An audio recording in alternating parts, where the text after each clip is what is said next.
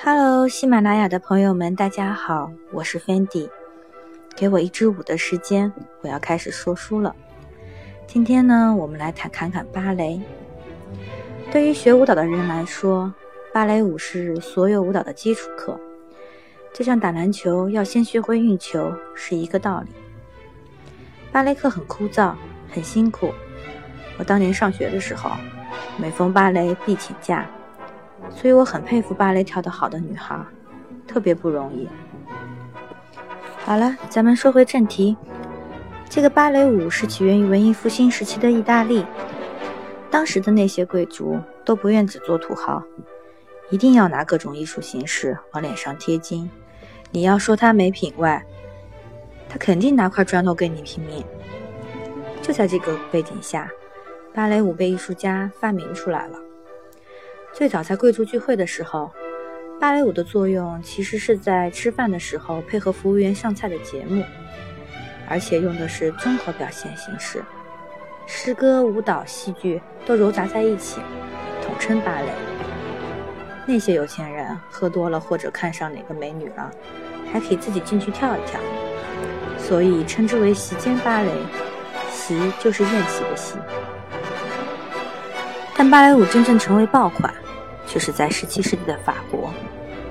大家都知道，一种新的艺术形式能够出街，除了自身的魅力之外，还需要一个踩着七彩祥云的金主爸爸。那么，芭蕾舞的爸爸就是法国的太阳王路易十四国王。路易十四是个爱刷存在感的男人，特别害怕空虚寂寞冷，喜欢举办大型线下活动，没事了就搞个什么路易十三品酒会啊。办个跨年演唱会呀！你每天吃饭前都要让众爱卿在他的房门口一起喊：“感谢国王赐予我们吃肉肉。”真是比传销还 low 啊！不过话说回来，天天都是老活动，确实没啥新鲜感。路易十四也是醉了。忽然有天，他接触到了芭蕾，顿时唤醒了国王心中的那个小公举。除了芭蕾的优雅和美感让他心动之外，他还发现这个舞蹈很灵动，尤其是男人跳起来很高大的样子。这打中了国王心中最痛的一个点，就是他的身高。据说国王是一马平川，一米五三。为了能呼吸到一米七的空气，他发明了世界上最早的高跟鞋，还是红底鞋哦。女人们都懂的。之后呢，他就开始大力推广芭蕾舞了，并且在一六六一年的时候，他就创立了世界上第一所舞蹈学院——法国皇家舞蹈学院，同时也确立了芭蕾舞的五个基本脚位、七个手位和一些基本舞步，就和音乐里的哆来咪发嗦拉西是一个道理，制定了最初的芭蕾教学标准。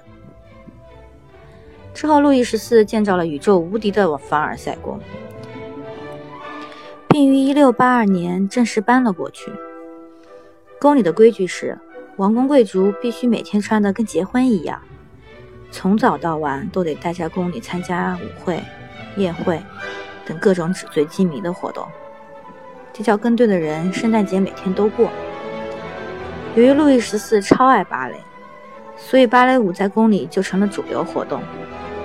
他先后在二十六部大型芭蕾舞剧中担任主角。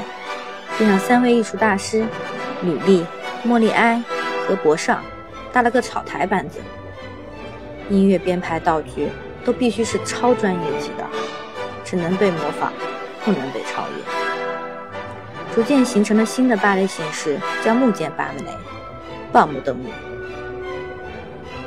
路易十四在位七十二年，把芭蕾舞从一个意大利的老字号产品，打造成了法国网红爆款。最终升华成为欧洲奢侈品牌，可以说这耗费了他大量的心血。感觉国王都没有时间跟女嘉宾牵手成功了。这里也顺便八卦个小道消息：据说国王一辈子基本没洗过澡，好像每天都在用香氛和香水什么的。好想听各位朋友问一下是什么牌子的，这么强大。说回正题吧。天下没有不散的宴席，国王再有爱，终究还是要勾搭。可以说，他用了一辈子为芭蕾舞艺术打好了地基。不管之后芭蕾舞几经沉浮、漂洋过海，但他永远是无可取代的里程碑式的人物。就让我们记住这位充满浪漫主义、痴迷芭蕾又不爱洗澡的路易十四国王，因为他的坚持真的很酷。感谢喜马拉雅的朋友们收听，请关注我的下一期。Fendi 细说 Tango。